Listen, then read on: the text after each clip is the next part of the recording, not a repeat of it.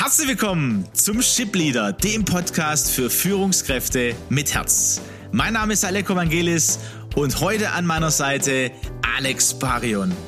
Gemeinsam sind wir auf dem Weg, um aus Führungskräften Führungspersönlichkeiten mit Herz zu entwickeln und damit Deutschland zur weltweit führenden Nation im Umgang mit Menschen zu machen. Schön, dass du Alex dabei bist und schön, dass du, lieber Hörer, liebe Hörerin, dabei seid. Ja, ich freue mich, dass ich da bin. Hallo.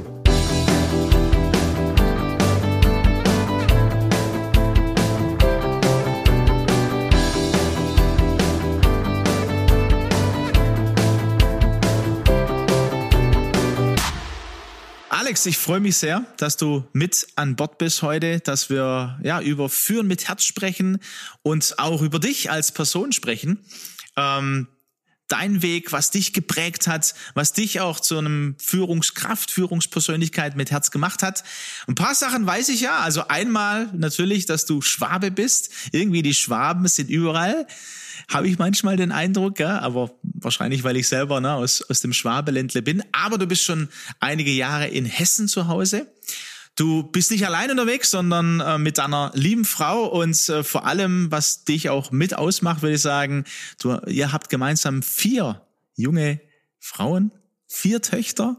Wahnsinn, ein fünf Frauenhaushalt und du. Ähm, aber ich sehe dich so, wie du mich, äh, wie du mit mir entgegensitzt. Äh, schönes, ja, das, das passt, glaube ich, ne? Also auch von den Farben her. Also da sehr, sehr schön. Da freue ich mich ein bisschen was zu hören. Du bist ähm, schon lange in der Branche der Finanzen. Ähm, auch interessant, ne? Also wenn wir über, ähm, über verschiedene Themen sprechen, wie ist es in der Finanzbranche? Wie, wie, wie kann da mit Herz geführt werden? Da gibt's bestimmt bei dem einen oder anderen Gedanken, hey, ah, da geht's doch nur um die Kohle, oder? Ähm, da geht's doch nur ums Verdienen. Da werden wir, denke ich, von dir einiges hören, warum du ausgerechnet auch in dieser Branche gelandet bist. Da freue ich mich sehr drauf. Ich weiß, dass du ähm, in deiner Jugend auch viel Kreatives gemacht hast, kreative Jugendarbeit. Da sind wir uns auch schon begegnet. Ich weiß, dass du sehr gerne Theater gespielt hast. Ich weiß gar nicht, ob du es noch spielst, das werden wir gleich hören. Also einiges, was dich ausmacht und ich weiß, dass du ein Mensch bist mit ganz viel Herz. Ähm, ich durfte dich schon führend an verschiedenen Stellen auch erleben und das ist das, was dich ausmacht. Dein Herz für Menschen und ähm, eben ja, Führung daraus zu verstehen, sagen, ich, ich möchte mich auf den Weg machen, Führungspersönlichkeit mit Herz zu sein. Ich freue mich, dass du heute da bist und ja, frag dich, Alex, ist das so ein Bild, das ich zeichnen durfte? Ist das, wo du sagst, ja, doch, doch, das bin ich? Oder was macht dich, ja, noch mehr aus? Ja, also danke, Aleko. Ich glaube, ganz grundsätzlich ähm, sehe ich mich da schon wieder, äh, in dem, wie du mich beschrieben hast. Vielen Dank dafür. Ähm, was, glaube ich, ganz grundsätzlich mir, mir wichtig ist in der Art und Weise, wie ich ähm, agiere. Äh, also erstens mal möchte ich gerne ganzheitlich äh, auf Menschen schauen, ähm, weil ich tatsächlich glaube, das ist wichtig, wenn man jemand erfassen möchte und jemand gerecht werden möchte.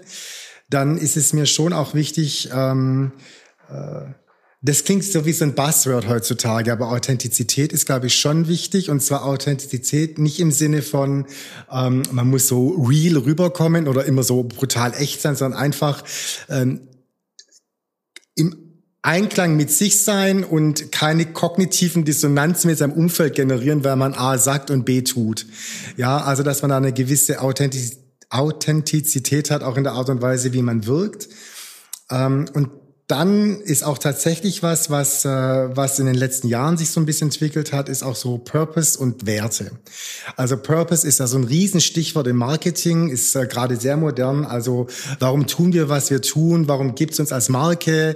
Ähm, äh, was ist der Sinn und Zweck des Ganzen? Früher hätte man dazu wahrscheinlich Markenkern und Unternehmenszweck gesagt. Ähm, und das sind so Dinge, die beschäftigen mich schon sehr. Und ähm, mir ist auch tatsächlich, jetzt bin ich ja jetzt auch nicht mehr gerade 25, bin ja ein bisschen älter.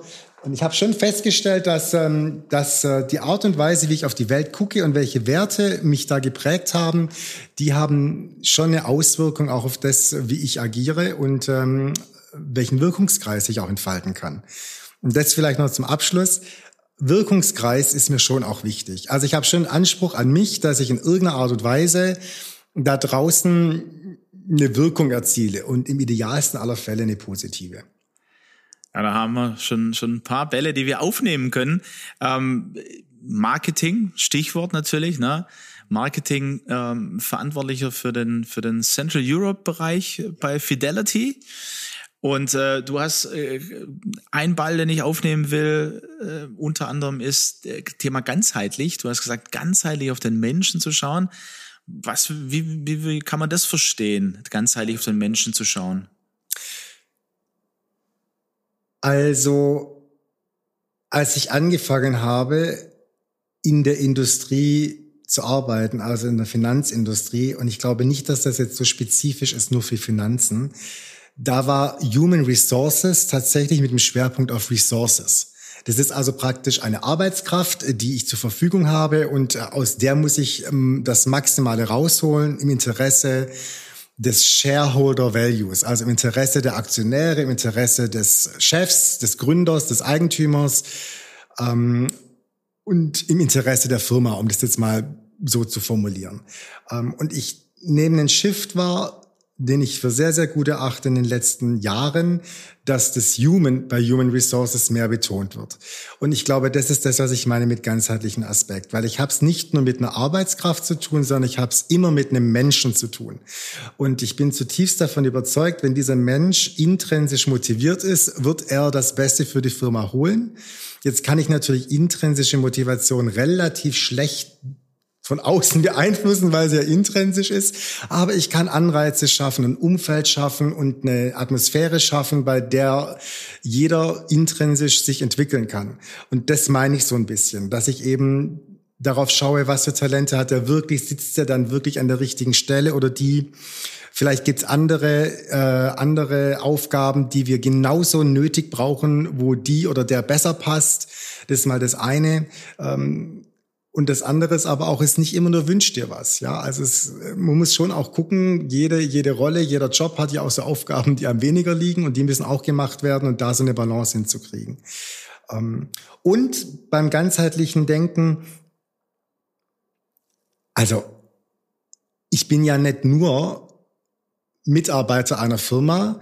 Ich bin ja auch Vater, ich bin Ehemann, ich bin, ähm, ich bin vielleicht engagiert in einem Verein oder in einer, in einer Gemeinde. Ähm, also ich habe in meinem ganzen Leben ganz, ganz viele Aspekte. Und mir ist schon wichtig, dass ich zumindest einen Eindruck von all diesen Aspekten kriege, damit ich dem Mitarbeiter gegenüber gerecht werde.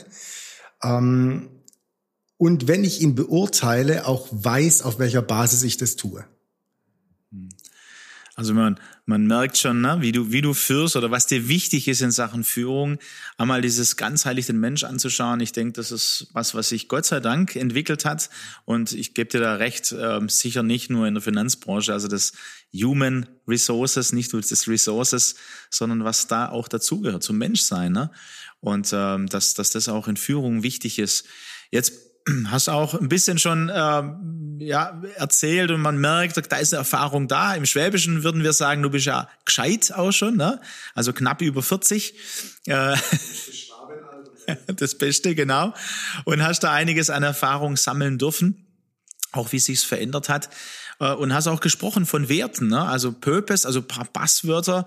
Ich finde es schön, wie du die auch füllst, wo du sagst, okay, das verstehe ich dahinter oder das finde ich deswegen auch wichtig, über Purpose zu sprechen, über den Sinn ähm, oder über Werteorientierung. Ähm, es ist bei uns auch äh, wichtig, bei Führen mit Herz zu sagen, jawohl, der Alex Barion, der ist auch geprägt worden, ne? wie er aufgewachsen ist, äh, was er da erlebt hat. Ähm, erzähl mal, wie hat sich das bei dir entwickelt, so dass du sagst, okay, Werte sind wir wichtig, auch im, im Hinblick auf den Wirkungskreis. Welche Werte sind dir wichtig? Wie haben sich die entwickelt? Und äh, wie, ähm, wie lebst du die auch als Führungspersönlichkeit? Ja, also da vielleicht ganz kurz. Also ich bin eigentlich ähm, und auch ganz uneigentlich ähm, Gastarbeiterkind, wenn man das so will, weil mein Vater ist Italiener oder war Italiener, ist leider verstorben. Meine Mutter Deutsche. Ähm, und ähm, ich war sehr geprägt. Das war früher nochmal anders. Ähm, ich glaube, das ist ein bisschen verloren gegangen von dieser Idee, die, die unsere älteren Generation so hatte, meinen Kindern soll es mal besser gehen wie uns. Und dafür haben die sich sehr engagiert und sehr eingesetzt und haben viel möglich gemacht, auch auch äh, auch vor dem Hintergrund, dass sie selber dann ähm, auf verzichtet haben, ja, also zugunsten der Kinder. Also die haben sich ganz bestimmt nicht all das geleistet, auf was sie eigentlich Bock gehabt hätten, weil es jetzt einfach sinnvoller war, das in die äh, Ausbildung der Kinder zu stecken, zum Beispiel. Und wenn man so aufwächst ähm, und noch dazu in einem sehr lauten Familienumfeld, wo immer sehr viel los ist und wo viel diskutiert wird, viel geredet wird und äh, Emotion auch nochmal ganz anders gespielt wird, weil also ich bin groß geworden in einer Familie, wo Emotionen Emotionen zulassen nicht nur okay war, das wurde im Prinzip sogar eingefordert. Ja, also ähm, das kann ich mir also natürlich mit meinem griechischen Hintergrund ja. sehr gut vorstellen, Alex. Genau. Ähm, dann kommt man automatisch irgendwann mal zu so einem Punkt, äh, wo man wo man einfach sagt, ähm, mir ist ähm, äh, Miteinander wichtig. Mir ist als Wert wichtig, dass wir gemeinsam unterwegs sind. Ich glaube tatsächlich, dass, äh, dass das wichtig ist. Ähm, daraus hat sich ergeben, dass Orientierung geben ein Wert ist. Ich glaube, das ist gerade in diesen Zeiten schon ein Wert an sich. Ähm, also Orientierung geben. Ähm, und ähm, was, was mir so als Wert auch immer wichtig ist, daraus ergeben sie nämlich eigentlich alle anderen Werte, für mich zumindest, ist tatsächlich Glaube. Glaube würde ich wirklich als Wert definieren. Also an was glaube ich, wie möchte ich das umsetzen, ähm, was, wie möchte ich Einfluss nehmen auf andere? Ähm, ich finde Einfluss nehmen übrigens auch nicht schlimm, solange es nicht manipulativ ist. Ist übrigens auch für Marketingmenschen. Also du brauchst nicht anfangen, Marketing zu machen, wenn du keinen Einfluss nehmen willst. Ähm, also Einfluss nehmen ist, äh, ist mir da wichtig. Ähm, und dann habe ich natürlich, was jetzt Werte betrifft, auch so das ganz den ganz klassischen Wertekanon. Ja, also Familie äh, ist mir wichtig, dann ähm, Anerkennung, ähm, dann habe ich auch so ein bisschen das Problem, wir hatten es in der Vorbereitung davon, dass ich auch ähm, eigentlich gerne gemocht werden will als, als nett. also ist schon mir auch wichtig, dass ich äh, eine gewisse Anerkennung auf so einer emotionalen Ebene auch mit mitkriege. Ähm, daraus schöpfe ich schon viel Kraft. Und ganz grundsätzlich ist es bei mir so, dass ich mehr interessiert bin am Austausch mit Menschen und wie man ein Ziel erreicht, als das gute Gefühl, was erreicht zu haben. Das finde ich auch super, ist ja klar. Also ich finde es auch klasse, wenn ich was erreicht habe und es gibt mir auch einen Uplift. Aber wenn wir was erreicht hätten und der Weg dorthin wäre wirklich anstrengend und ätzend und wir hätten eigentlich nur verletzte Menschen um uns rum damit erzielt, wäre ich echt nicht happy. Dann ist es mir fast lieber, wir hätten vielleicht einen Ticken weniger erreicht, aber die Menschen um mich rum sind, sind super happy. Ähm, was nicht bedeutet, das muss ich auch gleich dazu sagen, dass ich keinen betriebswirtschaftlichen Gedanken dabei sehe. Also ist ja klar, dass es am langen Ende darum geht, erfolgreich zu sein, auch im Business. Aber der Weg dorthin ist mir mindestens genauso wichtig wie das Ergebnis. Ich glaube, das ist äh, so eins, was uns ja insgesamt beschäftigen sollte. Ne? Also weil auch hier der Mensch im, im Blick ist. Ne? Ähm, was hilft's, dann sehr erfolgreich zu sein, aber eben dann äh, der Mensch auf der Strecke, also wenn der Mensch auf der Strecke bleibt. Und das ist, glaube ich, wo wir auch in manchen Unternehmen herkommen und äh, manche heute noch erleben, ähm, und wir auch insgesamt in der Gesellschaft erleben. Ne? Also, dass es immer um höher, äh, schneller, weiter, größer gegangen ist und wir sehen an vielen Stellen, wo hat uns das denn hingeführt? Das ist jetzt, wenn ich da kurz einhaken darf, interessant, dass du das sagst, weil ich wurde gestern erst im Rahmen von einem, von einem Interview gefragt, äh, welche Trends, also Marketing hat ja generell auch was mit Trends zu tun und welchen Trend ich eigentlich gar nicht gut finde. Und meine Antwort darauf war, dieser, dieser Trend und dieser Drang zur Selbstoptimierung, weil eigentlich nervt mich das total, dass ich tausend Menschen um mich rum habe, also wenn ich jetzt mal ins Internet gehe und so weiter, die mir erklären, wie ich mich optimieren kann, also wie ich meine Nahrungsaufnahmen optimieren kann, wie ich meinen Körper optimieren kann, wie ich meine Zeit optimieren kann, wie ich meine Beziehung optimieren kann, wie ich mich optimieren kann, wie ich mein Haar optimieren kann, wie ich meinen Körper ähm, irgendwie vielleicht noch chirurgisch optimieren kann. Und ich denke, ehrlich gesagt, gesagt, es ist eher ein Druck, der da entsteht, ähm, weil du das gerade gesagt hast. Ich finde diesen diese Selbstoptimierung eigentlich schwierig. Eigentlich finde ich es besser, wenn wir wenn wir da eher sagen würden: Hey, erstmal bin ich wie ich bin äh, geschaffen von einem Schöpfer und das ist erstmal echt okay so. Und dann kann ich natürlich gucken, welche Möglichkeiten bieten sich mir, dass ich in den anderen Bereichen vielleicht äh, mich verbessere. Das ist aber was anderes wie dieser Druck, ständig optimal in allen Bereichen an mir rumzuschrauben. Hm. Ja, ich glaube, ein, ein, spannendes Thema, ne? weil ähm, eine, eine Maschine kann man optimieren. Ne? da äh, glaube ich, ja, gibt's verschiedene Sachen, will man ja auch, ne, dass, dass manches einfacher ist oder kleiner wird, ne? Sonst wären solche Sachen wie, wie Handy und Co. gar nicht so möglich geworden. Ja, aber wir sind Menschen, ne? Mit, wir sagen oft mit Geist, Körper und Seele.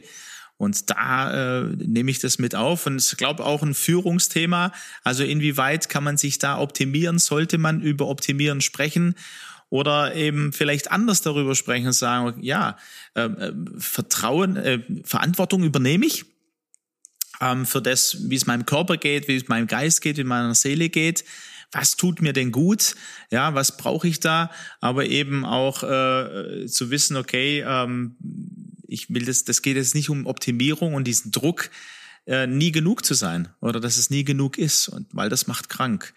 Ähm, und ich glaube, da kann man auch in, in ja, ich weiß nicht, wie es euren Mitarbeitern geht, wenn ihr mal in euer Team schaut, in euer Unternehmen schaut, ähm, wie geht's den Menschen dort? Ähm, oder auch im Umfeld. Ja? Du hast ja gesagt, das begegnet uns ja heute überall, ne? Also äh, Social Media mäßig und manches, also ich kann das sehr gut nachvollziehen, manches äh, ist, glaube ich, gut und wichtig. Also zum Beispiel darüber nachzudenken, wie ich mich ernähre, ne, was mir da gut tut, aber eben diese Verantwortung für sich selber und nicht, ich tue das, um äh, alles zu optimieren, genau. weil da werde ich nie fertig. Weil es gibt einen Unterschied zwischen was tut mir gut und ähm, was ist alles bis zum Optimum geben. Da gibt's halt einen Unterschied, finde ich. Ja. Und ähm, wenn es sowieso auch hier, wenn es intrinsisch getrieben ist, ist ja soweit erstmal alles okay. Aber wenn ich da irgendwie Druck verspüre, also ich glaube, da muss man sich auch ein bisschen selbst schützen. Ja. Ja, jetzt hast du ähm, von, von, den, von deinen Werten gesprochen und von Werte, die, die du ja in deinem Leben quasi mitbekommen hast, einmal aus deiner Familie heraus. Ähm, da wird mich natürlich interessieren, was würdest du sagen, waren so, ähm, waren so die eindrücklichste oder das eindrücklichste, äh, der eindrücklichste Wert oder vielleicht so ein Satz, äh, den du mit äh, mitgenommen hast aus deiner Kindheit, der dich jetzt auch heute als Erwachsener und als ähm, ja, Führungspersönlichkeit geprägt hat, wofür du dankbar bist? Ich habe da was, was mir spontan einfällt, ähm, was, was ich, glaube ich, ein bisschen erklären muss. Wir waren früher ganz viel in Italien am Meer, immer wieder an anderen Stellen. Das war wirklich super schön. Also wir waren wirklich sechs Wochen in den ganzen Sommerferien immer irgendwie äh, am Strand ähm, und haben so Italian Beach Time mitgekriegt. Und ähm, da gibt's ja viele Strandbars. Und äh, mein Vater hat damals immer mit dem, mit dem Besitzern der Strandbar ausgemacht, hier, das sind meine Kinder, das ist mein Sohn, das ist äh, der Alexander. Ähm, wenn der kommt und was will, kannst du es ihm grundsätzlich geben, ich zahle es dann später. Und einer meiner ersten italienischen Sätze war Mia Papa Baga dopo. Was heißt, mein, mein Papa zahlt später. Und damit konnte ich praktisch zu der Bar gehen und mir ein Eis holen oder sowas, ja. Ähm, was aber dieser Satz bewirkt hat, ist erstens mal, ähm, ich durfte frei entscheiden in Urlaub, ähm, was, was ich bekomme und was nicht. Meine Eltern haben mir ganz offensichtlich zugetraut, dass ich damit verantwortungsvoll umgehe und es nicht übertreibe. Hat nicht immer geklappt, manchmal musste da auch interveniert werden. Man ja. muss ja auch lernen, ne? Man muss auch lernen. Ähm, und ähm, diese, dieses grundsätzliche Gefühl, dass ähm, Menschen dich in die Lage versetzen, dass du einfach was bekommst, weil du Lust drauf hast. Und das erstmal okay ist. Das ist, finde ich, schon prägend. Weil das spielt ja Liebe eine Rolle, das spielt ja Zutrauen eine Rolle, das spielt ja auch, ähm, sage ich jetzt mal, Freiraum und, äh, und, äh, und Freiheit eine Rolle. Äh, ich glaube tatsächlich, so albern sich das anhört, das war für mich schon prägend. Mhm.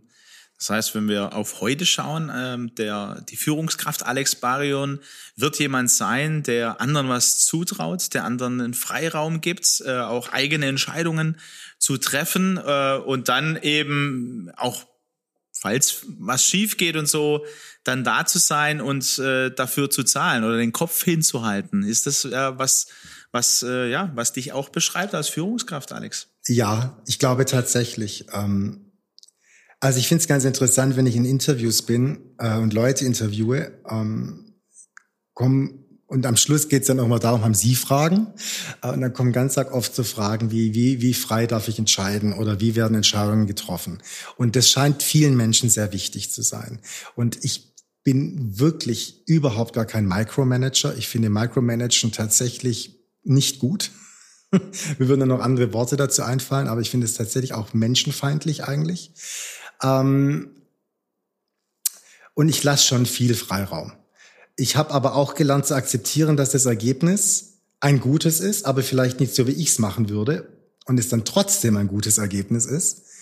Ähm, und ich habe auch gelernt, dass äh, es einen bestimmten Punkt gibt, wo Verantwortung dann doch bei mir liegt als Chef. Und ähm, wenn ich die Verantwortung trage und ich sozusagen in der Situation bin, dass my head is on the block, also ich würde im Zweifel geköpft werden, wenn es schief geht, dann habe ich auch kein Problem in der Hierarchie zu sagen, pass mal auf, das machen wir jetzt aber so und so, weil wenn ich schon dafür zur Rechenschaft in Anführungszeichen gezogen werden würde, dann bitte auch, weil ich's entschieden habe.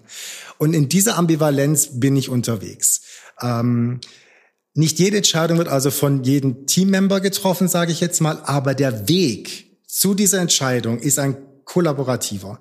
Ich höre, ich äh, will, dass Menschen auf mich zukommen. Ich will auch korrigiert werden, wenn in meinem, in meinem Team Leute den Eindruck haben, ich bin da auf dem falschen Dampfer. Ähm, ich fordere das aktiv ein. Ähm, kann aber nicht versprechen, dass dann immer automatisch das so entschieden wird von mir, wie es jetzt vielleicht jeder Einzelne im Team gerne hätte oder für richtig erachtet. Äh, und ich glaube, das ist aber gut und also ich empfinde das auch als richtig, weil ich hatte ja auch von Orientierung gegen ges gesprochen äh, eingangs und da fliegt es mit rein. Ja, also Menschen brauchen schon auch im Team eine gewisse Orientierung bei aller Freiheit, die ich sehr, sehr gerne gebe. Mhm, mh. Wenn du jetzt so drüber nachdenkst, so über dein Leben, gab es noch auch weitere Lebensereignisse, wo du sagst, okay, die haben mich schon geprägt. Ähm, und wie haben sie dich geprägt? um dich eben auf diesen Weg zu einer Führungspersönlichkeit mit Herz zu machen?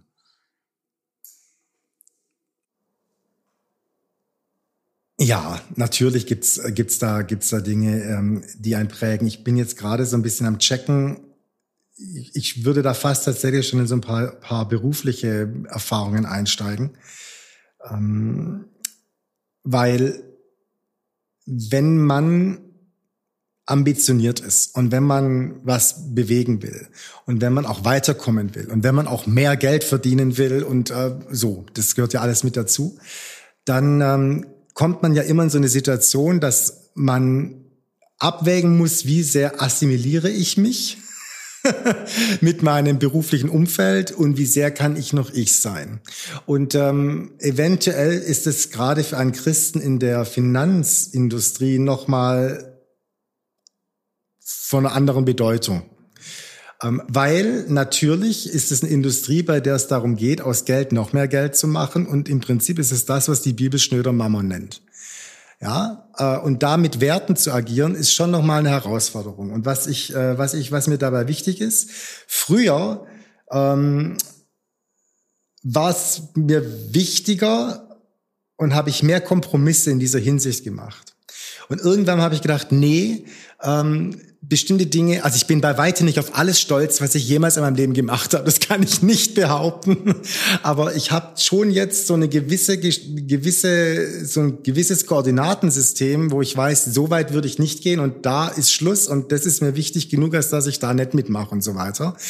Und interessanterweise stelle ich fest, dass das 100% akzeptiert wird, dass das sogar eher Anerkennung findet, dass die Leute, die danach sogar kommen, sagen, mutig, Mut ist übrigens auch ein wirklich geiler Wert. Mut ist auch ein Wert an sich. Und die Leute sagen dann, das finde ich mutig, du hast dich da exponiert in einer Lage, wo es andere nicht täten, Chapeau. Und das gibt mir auch wieder so, ein, so einen gewissen Rückenwind, ja. Und das, ich stelle einfach fest, äh, dass das so Erfahrungen sind, die, ähm, die mich, ja, vielleicht ein sehr altmodisches Wort, aber echt eher beflügeln, ja. Also ich äh, ähm, nehme das als sehr bereichernd wahr und finde es auch interessant, ist es nicht interessant, dass wenn man, dass wenn man, ähm, wenn man mehr so agiert, wie Jesus Christus agiert hat, dass das einem nicht zum Nachteil gerührt, sondern zum Vorteil. Auch in der Finanzindustrie, auch da, wo es eigentlich nur um Geldvermehren geht. Finde ich schon spannend. Ja, das ist auf jeden Fall spannend. Was würdest du denn äh, sagen eben? Ne? Also wenn es von den Werten her, was hat dich äh, eben in diese Finanzwelt äh, ge gebracht, beziehungsweise was, was hält dich und wenn du, äh, wenn du das gesamtgesellschaftlich anschaust, welchen Wert hat es auch, ähm, auch in dem Bereich äh, tätig mhm. zu sein, für, ja, ganz positiv, fürs, ja, fürs Gesamtgefüge? Ja, also warum ich da gelandet bin, ist eher Zufall. Ich habe angefangen nach der Schule mit einer Lehre und äh, bei der Bank habe ich halt war die die das war die erste, die zugesagt hat. Natürlich weiß ich jetzt retrospektiv, dass nichts Zufall ist, ja, aber damals äh, also es war keine extrem bewusste Entscheidung von mir. Ähm, und dann war ich da aber und fand es dann ganz okay. Ich habe auch festgestellt, dass Lehrjahre keine Herrenjahre sind. Ich weiß gar nicht, ob man heutzutage noch so mit jungen Menschen umgehen würde, wie ich es noch erfahren habe. Ähm, aber auch das hat am langen Ende eher einen Reifungsprozess äh, gefördert, als dass es mir jetzt wirklich geschadet hätte. Ähm, und so hat sich das Ganze entwickelt. Was, wenn es jetzt darum geht, warum, warum ich schon glaube, dass diese Industrie Mehrwert schafft gesellschaftlich, das liegt einfach daran, weil Geld per se kein Selbstzweck ist. Und das Leben kostet Geld und ähm, du brauchst Geld, um ähm, für dein Alter, du brauchst Geld, um deine Kinder abzusichern, äh, du brauchst Geld, äh, um gewisse Sicherheitsstandards erfüllen zu können, du brauchst Geld, um anderen davon was abgeben zu können. Ähm, Geld ist so viel verbunden mit unserem Leben und mit dem, was wir daraus machen. Und deswegen finde ich es eigentlich legitim, dass man sich Gedanken macht, wie ich mit Geld umgehe und dass ich aus den hart verdienten Öcken, die ich da habe, irgendwie mehr mache. Und ähm, ehrlich gesagt, es ist überhaupt nicht äh, anrüchig, ähm, Menschen Tipps zu geben, wie sie im Alter abgesichert sind. Das ist total in Ordnung. Und es ist auch überhaupt nicht anrüchig, dass Menschen, die ein gewisses Polster an finanziellen Mitteln haben, dieses Polster erhalten wollen. Das ist grundsätzlich okay. Das Geld an sich ist nicht das Problem. Nur der, ähm, der Umgang und die Wertigkeit, die wir ihm beimessen. Das, dann wird's zum Problem. Aber das kann man nicht der Industrie, die sich um Geldanlage äh, kümmert, vorwerfen. Da muss jeder in sich selber seinen Vorwurf suchen oder seinen, seinen Umgang definieren. Alex, ich finde es klasse, wie du, wie, du's, wie du das beschreibst. Ne? Und, und äh, ich glaube jetzt auch für, für unseren Hörer und unsere Hörerin, äh, also so geht's mir auf jeden Fall, ähm, sehr positiv vor Augen gemalt bekommen. Ja, weil es ist ja, wie du es beschreibst, ne? Und äh, ich glaube, umso wichtiger, dass wir äh, auch in allen Gesellschaftsbereichen, in allen Branchen eben darüber sprechen, dass es dann einen guten Umgang, gute Werte braucht. Äh, wie gehen wir denn auch äh, mit, mit dem uns geschenkten äh, Ressourcen um. Und hier die Ressource Geld. Ne? Und hier brauchen wir auch Führungspersönlichkeiten mit Herz, ähm, die da Verantwortung übernehmen und wie du sagst, ne, also einmal für sich sorgen, für die Familie, für ähm, aber auch ne, äh, andere Menschen im Blick zu haben, weil ähm, also ich ich äh, habe zum Beispiel bin äh, Teil eines Kinderhilfswerks ähm, das sich darum kümmert, dass Kinder und Familien dadurch eine Zukunft haben in Sachen Bildung, ne? in, in, in Afrika, aber auch hier bei uns in Europa, das ist ja gar nicht weit weg, ne? Rumänien und äh, Moldawien, da wird überall unterstützt, also nur ein paar Beispiele. Ähm, und äh, ich, bei mir kommen auch immer wieder Gedanken und früher, ich war ja auch als Diakon unterwegs und habe da einiges machen dürfen und manchmal habe ich gedacht, oh, wenn wir jetzt jemand hätten, na, der, der ein bisschen mehr Geld hat, der könnte uns da unterstützen und so. Deswegen, also das bewegt mich auf jeden Fall, wo ich sage, ja, wo, wo gibt's denn auch den Mehrwert, der nicht nur da ist, das zu optimieren, von noch mehr Geld, noch mehr Geld zu machen, äh, sondern auch hier mit guten Werten und äh, eine Verantwortung in der Gesellschaft zu übernehmen und die, die dann mehr verdienen, weil sie, ähm, weil sie ähm, ja das hart verdienen auch, wie du sagst. Also von nichts kommt nichts. Das ist vielleicht auch so ein, ja, so ein, so ein Vorteil, ähm, das vielleicht äh, herrscht und das aber einzusetzen. Und da braucht's Führungspersönlichkeit mit Herz. Hast du ähm, in deiner Karriere äh, Führungspersönlichkeiten mit Herz auch erlebt, die dich geprägt haben? Also ich habe Führungspersönlichkeiten erlebt, die mich geprägt haben, ob die jetzt automatisch so sehr mit Herz unterwegs waren. Also ich habe Leute kennengelernt, da war ich sehr beeindruckt, wie stringent und wie klar die Ziele definieren und darauf zugehen. Das ist schon wichtig. Ja, also so eine gewisse Form von Zielstrebigkeit ist, glaube ich, wichtig für eine Führungskraft. Ähm, und ich habe Menschen kennengelernt, die diese Zielstrebigkeit hatten und ihr Team mit auf den Weg genommen haben, was noch wichtiger ist, wie die Zielstrebigkeit an sich. Ähm, ich glaube, das, was, ähm, äh, was das Thema mit Herz besonders ausmacht, ist, dass man all jene, die vielleicht mit dem Tempo nicht klarkommen, ähm, nett aussortiert. Und ich glaube, das ist eher eine neuere Errungenschaft, wenn es um Führung geht und um Umgang mit, äh, mit Menschen in der, in der Wirtschaft. Ich glaube, das gibt's immer mehr. Ich glaube, es setzt sich auch tatsächlich, oder es hat sich die Erkenntnis durchgesetzt, dass äh, Menschen, die grundsätzlich mal zufrieden sind äh, mit ihrer Aufgabe, einen höheren Anteil haben am Ertrag und äh, bereiter sind, sich mehr einzubringen. Ähm, aber das war nicht immer so. Und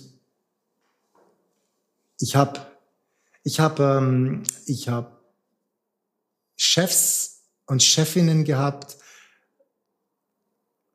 Ich fange es andersrum an. Weil mir Wirkungsgeist wichtig ist und weil es mir wichtig ist, dass ich mich einbringen kann und dass ich als Person vorkomme, war ich an der einen Anstelle in der glücklichen Lage, Chefs und Chefinnen zu haben, die mir diese Freiheit gegeben haben. Und das prägt mich auch wieder sehr, dass ich diese Freiheit meinem Team auch geben will. Ja, muss aber auch zugeben, nicht jeder braucht so viel Freiheit. Die einen anderen hätten gerne die Leitplanken ein bisschen enger, weil das äh, für sie viel, viel besser ist, wenn sie wissen, wo es lang geht. Ähm, und das muss man natürlich dann auch rausfinden und dann auch liefern. Auch hier, glaube ich, ein, ein, wichtiges Thema, das wir auch immer mal wieder bewegen, die Führungsvielseitigkeit, ne, die es braucht. Weil ähm, du hast ja davon gesprochen, den Mensch ganzheitlich zu sehen und wir Menschen sind ja verschieden. Verschiedene Charaktere, Persönlichkeiten, verschieden geprägt. Wir hören jetzt von dir, was dich geprägt hat, was dich auch zu dem gemacht hat, ähm, der du heute bist und wie du führst. Und genauso siehst du ja auch dein Team. So kenne ich das von dir, dass du den Einzelnen und die Einzelne im Blick hast. Und da braucht es eine Führungsvielseitigkeit. Also führen mit Herz bedeutet nicht stringent, das ist mein Führungsstil und da muss jeder zurechtkommen, sondern wenn ich dich richtig verstehe, gucken, Mitarbeiter XY, was braucht der? Und dann kann ich äh, meinem Führungsstil anpassen. Ähm, was würdest du sagen, zeichnet noch Führungspersönlichkeiten mit Herz aus? Also ich finde, eine Führungspersönlichkeit mit Herz ist, ist, ist ein Mensch, der den Menschen, die angeführt werden, ähm, auf der einen Seite auffordert, sich darüber Gedanken zu machen, was brauchst du? Und was hat das Team davon, dass du Teil des Teams bist? Weil das ist auch eine sehr, sehr wichtige Fragestellung einfach. Also mein Anspruch an mein Team ist schon, dass sich jeder auch Gedanken macht, was muss ich denn einbringen, dass es dem Team gut geht. Ähm, und nicht nur darüber Gedanken macht, ähm, was braucht denn ich, damit es mir gut geht.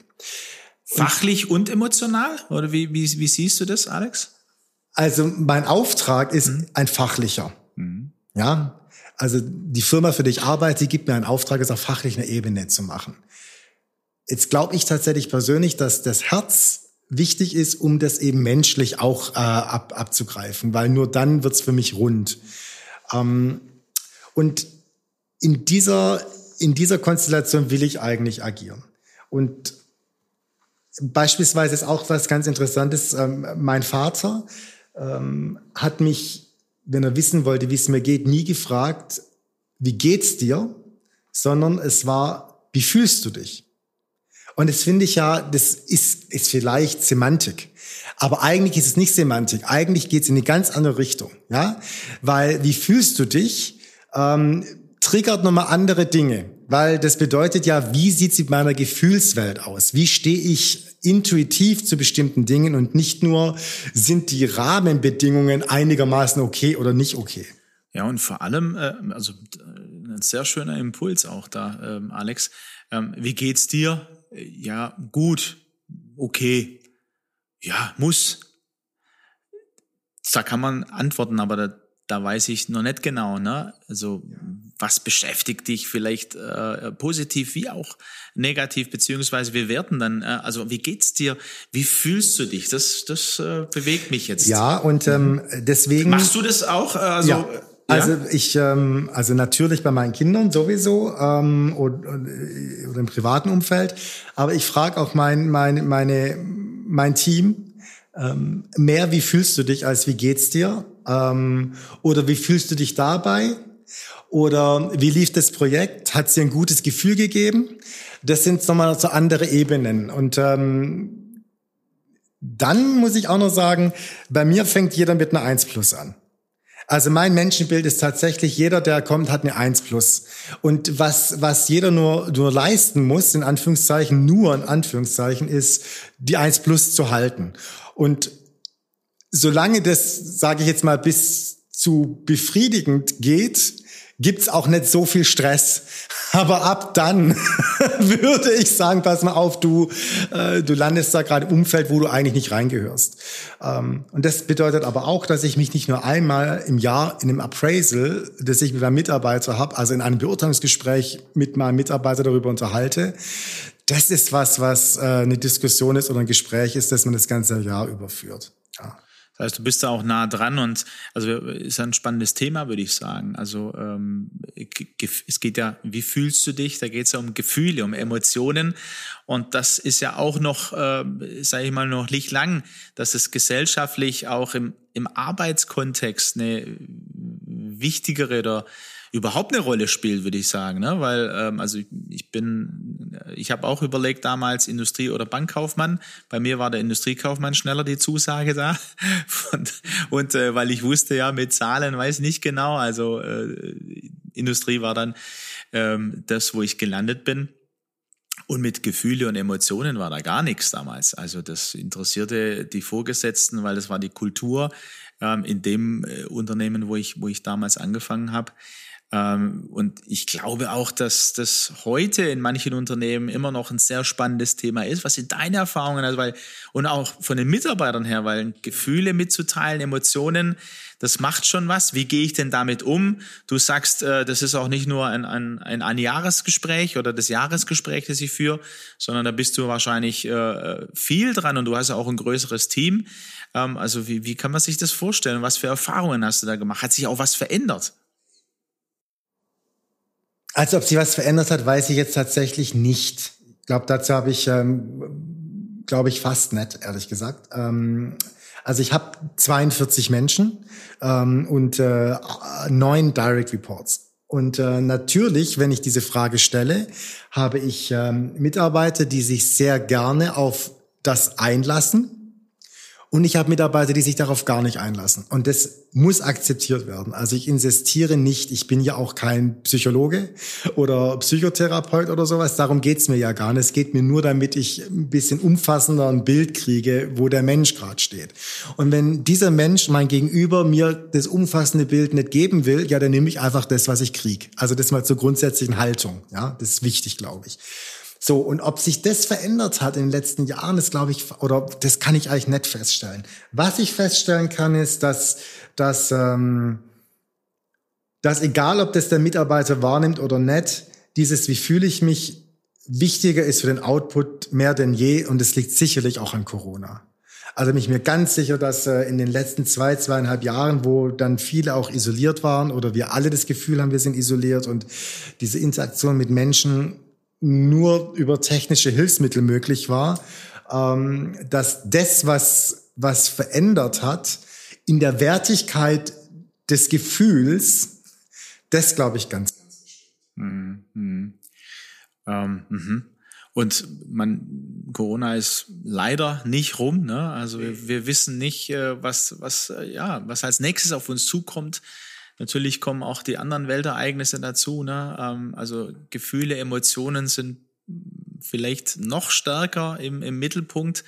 Ähm, jetzt sind wir aber im hybriden Arbeiten, im digitalen Arbeiten, im auch digitalen Führen als Führungspersönlichkeit mit Herz. Jetzt bist du jemand, der gerne den Kontakt ja auch braucht. So bist du. Da ist jeder, auch äh, hier unsere Hörer wahrscheinlich auch verschieden.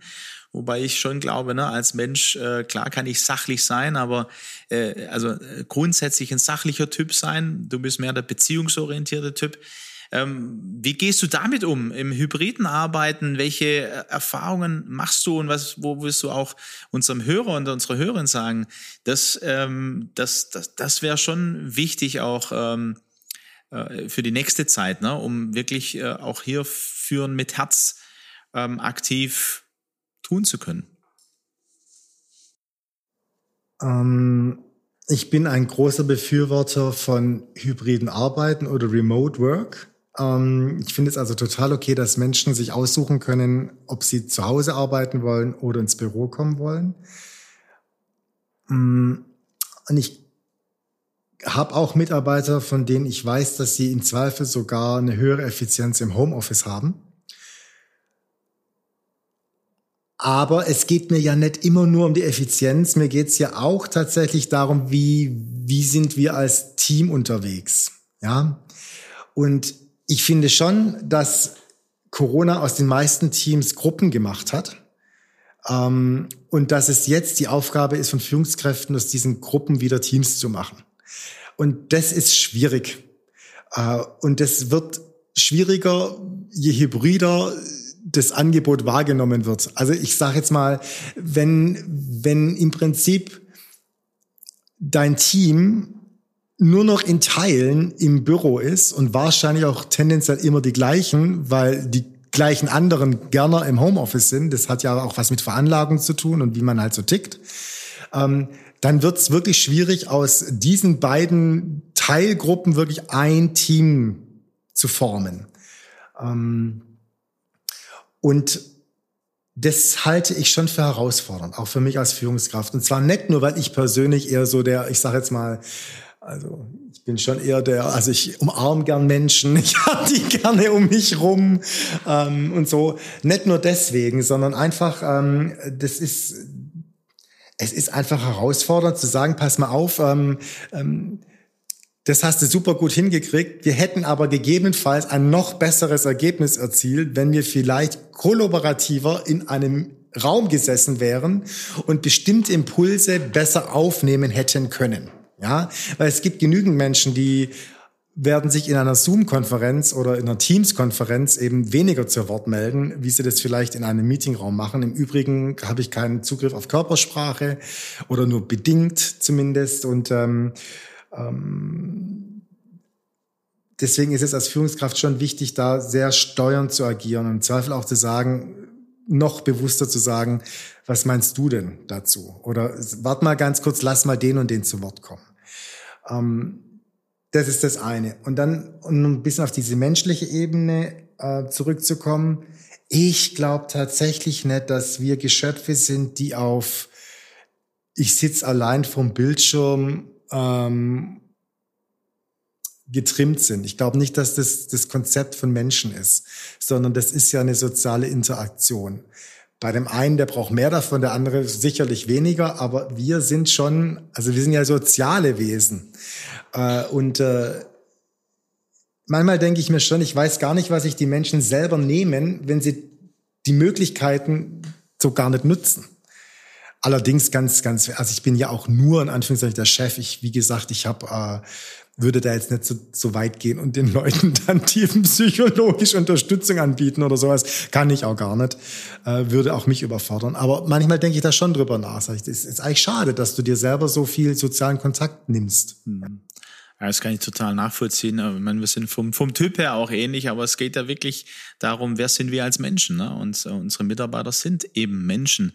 Ähm, was würdest du denn äh, sagen? Also einmal hab, hast du da für dich schon einen Weg gefunden, weil du sagst, ne, aus Gruppenteams zu machen. Welche Ideen oder welche Vorschläge hast du auch für ähm, ja, für andere Führungskräfte, die mitten in dieser Herausforderung stehen? Ähm, wir sind auch viel mit produzierenden Unternehmen unterwegs. Da ist natürlich ein bisschen einfacher, weil die Produktion nicht zu Hause stattfinden kann, weil du musst an der Maschine sein und so. Ähm, das ist dann vielleicht einfacher, aber es gibt ja auch die, die eben im Office arbeiten und äh, also hast du da schon für dich einen Weg und, und äh, Möglichkeiten, Ideen? Und welche, was denkst du, was, welche Tipps würden, würden anderen helfen, anderen Führungskräften, um dieses ja, Führen mit Herz zu praktizieren und äh, vielleicht aus den Gruppen wieder ein Team zu machen? Ja, also mein erster Tipp, wobei ich Tipp ein schwieriges Wort finde, weil das immer so bedeutet, als hätte ich die Weisheit in Löffeln gefressen, habe ich nicht. Aber was, wie, was, was ich gemacht habe, um es jetzt einfach mal so zu formulieren, ähm, ist sehr stark, das Team wieder zusammenzubringen in Offsites, auch mit Unterstützung beispielsweise von dir, ähm, dass wir, dass wir ähm, einfach den, den Menschen wieder das coole Gefühl vermitteln, wir sind groß, wir sind nicht nur alleine zu Hause, wir haben Spaß miteinander, wir haben Teaming-Elemente, die sind wichtig ähm, und äh, es ist eigentlich ganz, äh, ganz nett mit uns. Ja, das ist mal so zu formulieren. Das war das eine, was ich gemacht habe und das äh, war hilfreich und sehr, sehr gut und es ist ein kontinuierlicher Prozess. Das andere ist, äh, weil ich auch die Freiheit habe von einem Arbeitgeber, das so zu machen, sorry, ist, dass ich definiere, es gibt einen Tag in der Woche, da sind wir bitte alle im Büro. Und es geht nicht nur darum, dass jeder sich selber einen Tag aussucht, sondern es ist der eine Tag. Bei uns wäre das jetzt dienstags. Da haben wir auch das All-Team-Meeting. Ähm, und da sind all jene, die in, der, in dem Standort äh, hier in Frankfurt sind, kommen dann bitte auch alle ins Büro. Ähm, und die in den anderen Standorten kommen auch bitte alle ins Büro, sodass wir wenigstens einmal die Woche uns wahrnehmen als Gruppe ich sage jetzt mal bewusst Gruppe. Ähm, damit habe ich noch nicht erreicht, dass sie sich wahrnehmen oder dass wir uns alle wahrnehmen als Einheit, aber zumindest wir sind viele, wird gespürt. Ja, und ich glaube, das ist wichtig.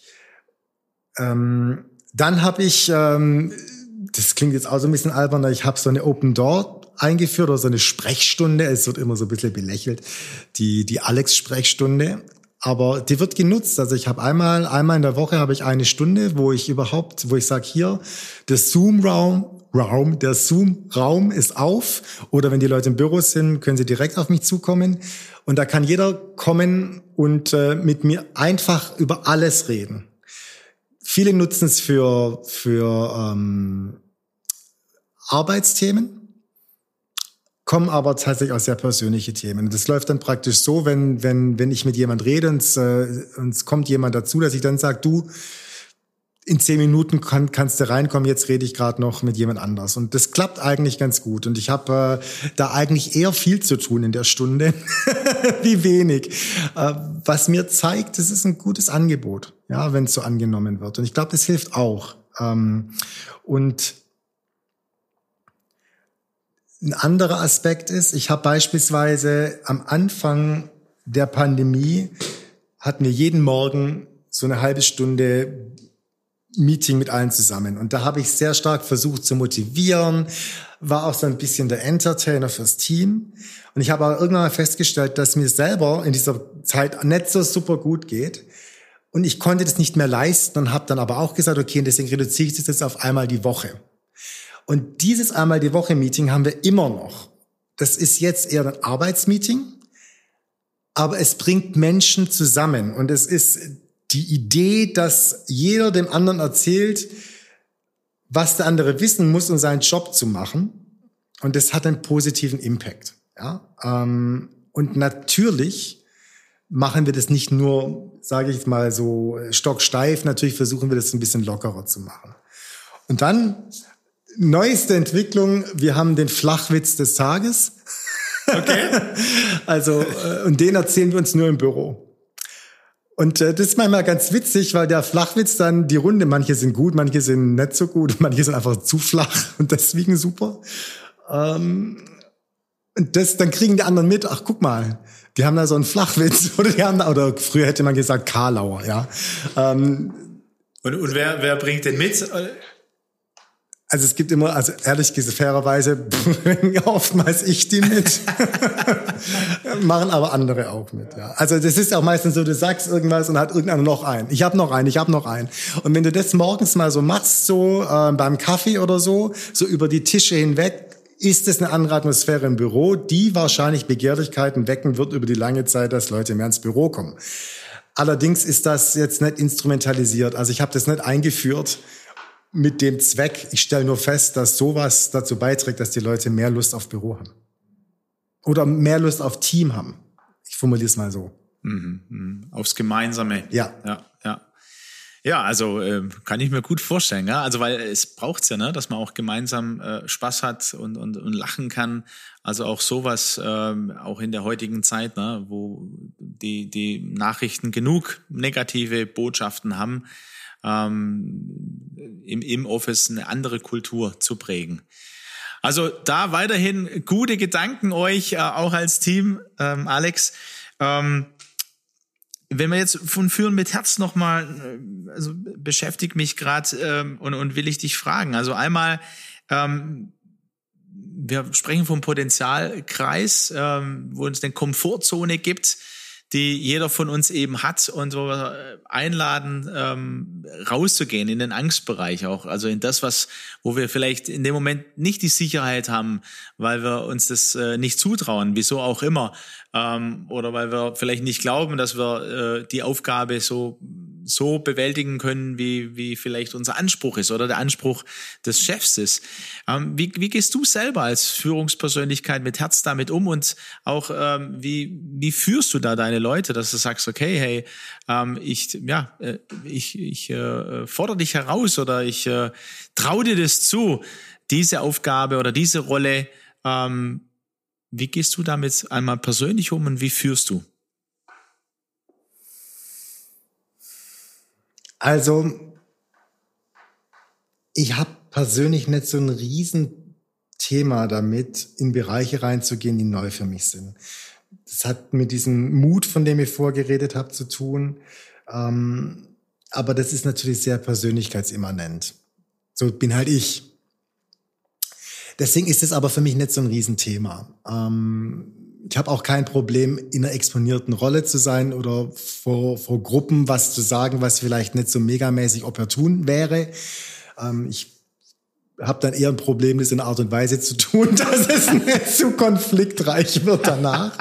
ähm, aber da, wird, da lernt man ja auch mit der Zeit. Gell? Also, so, wie ich, was ich meine, also erstens mal glaube ich, dass wenn man das so seinem Team ein Stück weit vorlebt, dass das dann eine gewisse Wirkung hat, ähm, weil das ja auch zeigt, ach guck mal, ähm, der hat es gesagt und zwar gar nicht schlimm, dann kann ich ja vielleicht auch mal was sagen und es ist gar nicht schlimm, ja, und ich kann vielleicht auch mal in, eine, in, eine, in einen Bereich reingehen, wo ich mich nicht zu 100% sicher fühle und wenn es nicht megamäßig gut klappt, ist auch nicht schlimm. Das heißt, dein, du machst es äh, eben äh, so in, im Vorleben ne, oder in der Kultur auch zu prägen, ähm, wir sprechen ja heutzutage oft von einer Fehlerkultur, aber äh, so wie ich dich höre, Alex, du sagst, okay, nee, ich habe damit eigentlich, ja, irgendwie, der Mut spielt da eine Rolle, auch Neues zu machen oder mich da rauszutrauen aus der Komfortzone, das vorzuleben. Ja, genau.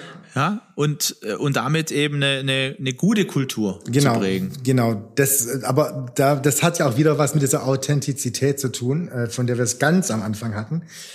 Ähm, und dann haben wir haben wir haben beispielsweise im All-Team-Meeting haben wir das eingeführt, das nennen wir Show and Tell oder das ist ein gängiger Begriff. Ähm, und bei diesem Show and Tell geht es nicht nur darum, sage ich jetzt mal, die super tollen Projekte den anderen vorzustellen, sondern geht es auch darum zu sagen, das hat gar nicht funktioniert. Ähm, das fällt übrigens nicht einfach. Show and Tell. Ja, genau. Mhm. Also cool.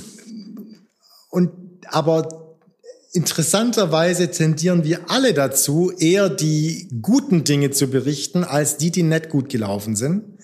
Da muss man sich also auch ein Stück weit disziplinieren. Und aber das zu fordern, was lief nicht gut, und dann eben daraus keinen, äh, äh, keinen Stress zu generieren, sondern sagen, ah ja, okay, das gut, dass du das sagst, können wir ja für die Zukunft vermeiden. Das hat, glaube ich, auch immer eine ziemliche Wirkung. Ich frage mal, ich stelle gerne Fragen auch mit der, äh, mit dem, mit dem, äh, mit dem Fragewort wozu, weil das interessiert mich total. Das hört sich ähm, ja sehr, ich glaube sehr wichtig, als sehr wichtig an, weil ich das so selten bisher wahrnehme und höre. Wozu äh, bei bei ähm, setzt ihr das bei euch um zu sagen, berichte auch das, was schief gelaufen ist, was nicht gut gelaufen ist? Naja, weil Fehlerkultur kultiviert werden muss und wir kultivieren es damit. Und äh, ich und äh, Fehlerkultur heißt eigentlich nichts anderes wie es ist in Ordnung Fehler zu machen in der Ergänzung, wenn du daraus lernst. Ja, also zumindest jetzt mal, ich sage jetzt mal, also mein Unternehmen kann durchaus den Anspruch an mich stellen, dass ich aus meinen Fehlern lerne und sie für die Zukunft gegebenenfalls sogar vermeide. Das finde ich total legitim. Und das wäre auch meine Haltung gegenüber meinen Mitarbeitern. Aber man darf eben Fehler machen. Und um das zu kultivieren, reden wir bitte über das, was nicht gut gelaufen ist. Völlig losgelöst, wo der Fehler lag. Das ist, ja, da geht es eben nicht um Schuldzuweisung. Da geht es eben nicht darum, ich will auch gerne, dass Leute anfangen mit, hm, ich habe da einen Fehler gemacht oder ich habe da oder da waren wir nicht so gut. Darum geht's mir gar nicht. Einfach nur in, oder die anderen. Oder die anderen, genau, danke. Ähm, das ist gar nicht so der Punkt. Ähm, also das ist jetzt mal vordergründig das. Und dann ist es natürlich auch so, ähm, äh, jetzt mal ganz im Ernst, ich kann ja niemals alles richtig machen. Also es, kein Mensch kann immer alles richtig machen. Erst recht, wenn ich von meinem Team erwarte, dass es äh, in neue, neue Bereiche reingeht und äh, wenn ich äh, schon auch äh, sehr aktiv einfordere, ähm, die Extrameile zu gehen ähm, und so, dann muss ich auch damit leben, dass es nicht immer nur Hip Hip Hooray werden kann. Und ähm, Jetzt habe ich sehr viel in angelsächsisch geprägten Unternehmen gearbeitet und ehrlich gesagt, da gibt's ganz viele Hip Hip Hooray E-Mails. Also jeder, der, der in amerikanischen Unternehmen oder in englischen Unternehmen oder international tätigen Unternehmen ist, die so eine Kultur haben, weiß von was ich rede. Dieses, hey, wir hatten den super Event, drei Milliarden tausend Menschen kamen, alle haben gesagt, es ist super, alles war ganz toll. Sowas kriegt man da ganz viel. Und das hat natürlich einen motivierenden Aspekt. Ich glaube aber auch, dass es eine gute motivierende Kraft hat, mal eine E-Mail zu schreiben. Wir hatten das und das, wir hatten, um beim Event zu bleiben, ähm, wir hatten die und die Veranstaltung. Ich würde es mal so einordnen, es war ein Achtungserfolg. Wir hatten ganz gut die Leute da, der Austausch war in Ordnung, aber es blieb ein Stück weit hinter den Erwartungen zurück. Vermutlich liegt es daran oder daran oder daran. Finde ich genauso motivierend, weil was ich daraus lerne, ist ja, ach guck mal, bei denen läuft's auch nicht immer so, so geil. Ja, weil äh, das ist ja so. Es läuft nicht immer bei allen immer geil und oder gut, sorry. Ähm, äh, und das ist okay, darüber zu reden. Ja. Ähm, und am langen Ende macht sich das auch erfolgreicher. Weil wenn du nämlich weniger Angst hast vor Fehlern, traust du dir viel mehr Sachen zu und wirst ganz bestimmt viel, viel, viel mehrwertig agieren für dein Unternehmen und fürs Team. Ja, also da könnte man wahrscheinlich äh, länger drüber sprechen, was dem zugrunde liegt, ne? warum wir auch äh, als Menschen Angst davor haben, Fehler zu machen und eben wie wichtig es ist, äh, als Führungspersönlichkeiten da eine, eine, so eine Kultur zu kultivieren, die ähm, von der du sprichst. Ich denke da immer an Geschichten äh, von Richard Branson zum Beispiel, der äh, von sich sagt, also puh, wie viel Fehler oder wie viel bei mir schon schief gelaufen ist, ja, wie viele Ideen ich in den Sand gesetzt habe aber wenn wir drauf schauen, was der für Ideen umgesetzt hat, was der für einen Erfolg äh, und wie er damit umgeht, ähm, generieren konnte, äh, da, da, da merke ich von mir her, ja, also da will ich davon lernen, ne? Weil, wie du sagst, wer macht alles richtig? Wer, wer denkt von sich, jede Idee, die er hat, führt zum Erfolg? Ähm, aber eben, es ist Potenzial in meinen Mitarbeitern, es ist Potenzial in mir. Und das lohnt sich äh, eben zu schauen und zu gucken, welche Idee dann wirklich so, so erfolgreich wird. Und dann freuen wir uns als Team daran. Genau in die Richtung, denke ich, sollten wir noch viel mehr unterwegs sein. Vor allem jetzt, ähm, wo Deutschland so ja die Herausforderungen hat und auch wieder was mich ärgert, äh, ich weiß nicht, wie es dir geht, Alex, immer diese, diese Hiobs oder diese äh, Horrorszenarien. Ne? Also Deutschland verliert äh, ähm, den, den ja, also wir sind nicht mehr die, die Export, das Exportland und so weiter, wo ich dann denk, hey, ähm, ja, vielleicht aktuell geht's in die Richtung, aber wie können wir denn? Welche Ideen gibt's denn? Was wollen wir denn entwickeln? Also hier diese diese positive dann äh, in, in Blick zu nehmen und zu überlegen, welche Lösungen kommen uns, weil ich glaube, also ne, wenn man nach 70 Jahren nach hinten schaut, da war Deutschland auch nicht das äh, der Exportschlager, ganz im Gegenteil, da wurde das Land aufgebaut und äh, hat das sehr sehr gut gemacht, weil man miteinander das gemacht hat. Ja, also in dem Kontext glaube ich sowieso, dass die Deutschen von sich selber schlechter denken wie die anderen. Also wie hm. die Nicht-Deutschen. Ja. glaube ich tatsächlich. Also wir haben wahrscheinlich kasteien wir uns mehr wie sein müssen. Ja, weil wir sind nicht so die Hippie-Puree-Gang. Genau, würde genau, ich sagen. Ähm, nicht per se. Nicht per se. Ähm, ich finde aber auch, weil du das gerade gesagt hast, ähm, ein anderer Aspekt in dem Kontext, ich weiß, wir schweifen ab, aber lass es mich sagen, ähm, manchmal finde ich es aber auch ganz gut, dass, also es hat auch einen heilenden Aspekt, gerade auch für Deutschland, dass wir eben nicht immer führend sind, nicht immer die, die am besten organisieren, nicht immer die, die alles im Griff haben, weil da gab es auch so eine gewisse Hybris, äh, die man sich in diesem Land angeeignet hat. Und wenn uns eins Corona gezeigt hat, dann ganz bestimmt, dass wir noch echten Lernfeld haben, wenn es um Organisation geht und, und diesen ganzen Dingen, ja. Und äh, Digitalisierung brauchen wir gar nicht erst anfangen. Und das finde ich ehrlich gesagt auch nicht so schlecht, ja, weil das äh, holt uns so ein bisschen runter auf den Boden der Tatsachen. Ja, da bin ich voll bei dir. Ne? Also die Hybris, ähm, das ist schon ein Thema. Äh, man, ich habe auch die die griechische Kultur total in mir und äh, ja, meine mein griechisches Volk ist total stolz auf alles, was wir als Griechen äh, in der Welt geleistet haben. Äh, aber manchmal, äh, äh ja, schwelgen wir da immer noch in, in, in diesem Stolz und der hindert aber dann äh, so aus meiner Sicht, dass wir uns weiterentwickeln, dass wir gucken, okay, was bedeutet das für heute? Also da könnte man, glaube ich, auch, wobei das, glaube ich, schon auch äh, für Führungspersönlichkeiten mit Herz wichtig ist. Wie gehe ich eben mit so einem Hochmut um? Na, Hochmut kommt vor dem Fall. Ich werde erfolgreich. Ich merke, ich bin eine super Führungskraft, eine Führungspersönlichkeit.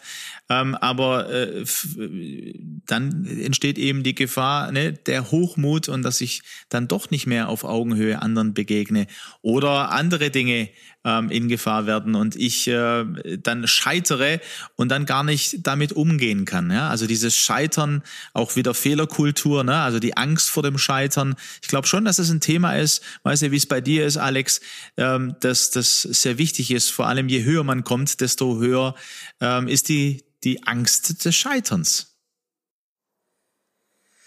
Ja, ich glaube, das ist so. Ähm, ich persönlich,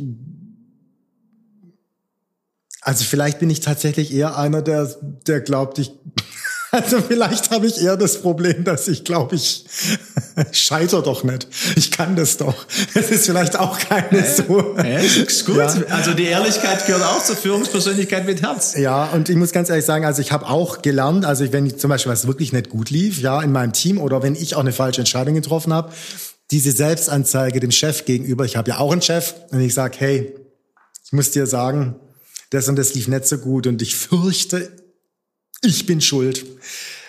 Ich habe damit noch nie eine schlechte Erfahrung gesammelt, noch nie, weil dieses dieser offene und ehrliche Umgang mit dem eigenen Defizit hat sowas entwaffnendes im positivsten Sinne, dass die meisten Menschen sagen, hey, gut, dass du sagst.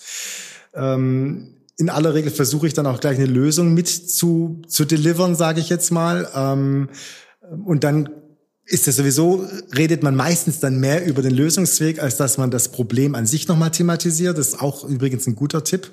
Oder das habe ich gelernt zumindest. Also wenn man mit gleich mit der Lösung der Ecke kommt, dann kann man dieses Gespräch mehr in die Zukunft wenden. Ja.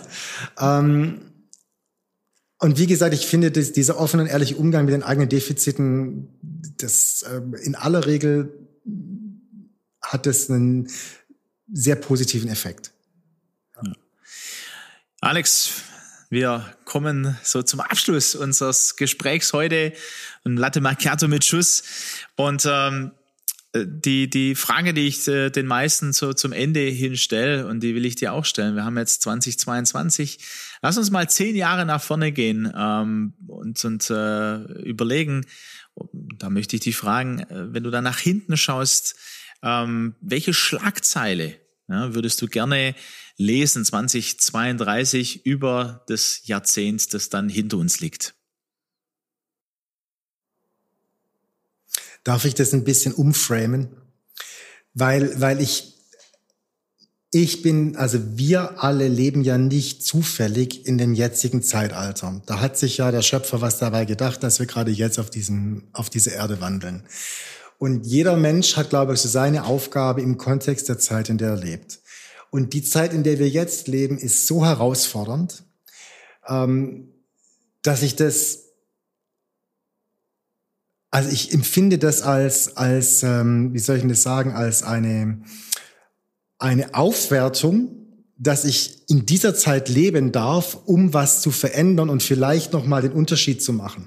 Und äh, also es gibt ja, ich würde mir beispielsweise wünschen oder meine Aufgabe kann doch sein, dass ich meine Kinder und mein Umfeld vielleicht so in die Lage versetze, mit all diesen Unsicherheiten umzugehen, dass sie starke, kreative, in sich ruhende Persönlichkeiten werden. Das ist doch ein Riesenjob. Oder bei all der Hate Speech da draußen, dass wir vielleicht Gedanken teilen, die ausschließlich positiv sind. Könnte doch auch mal irgendwie so ein Auftrag sein, den wir haben, ja? Oder Stichwort gerade auch für meine Industrie Bekenntniskapitalismus. Also ich sage jetzt mal, welche guten Dinge können wir als Unternehmen wirklich initiieren und in die Wege leiten, damit die Welt eine bessere wird, ja? Und äh, das fängt eben bei Werten an, die ich dann auch leben muss, ja? Und vielleicht ist ja Wirtschaftswachstum nicht das absolute Maß aller Dinge, sondern vielleicht vielleicht ist es auch okay, ein bisschen weniger zu wachsen, dafür andere Gesichtspunkte ein bisschen mehr zu featuren. Solche Gesichtspunkte, und da finde ich, gibt es jetzt gerade so viele Möglichkeiten, wo man da einen Unterschied machen kann. Und deswegen finde ich es eigentlich echt spannend und eigentlich ein Privileg, dass wir jetzt leben dürfen. Obwohl es ja eigentlich augenscheinlich nicht so die allerschönste Zeit ist, ja. Und ich möchte damit die Probleme, die wir haben, auf gar keinen Fall negieren oder nivellieren. Ähm, und ich äh, sehe sehr wohl die Probleme und wo wir gerade stehen. Und ich sehe die Krisen. Und ehrlich gesagt, wir beschäftigen uns ja beruflich jeden Tag damit, ja.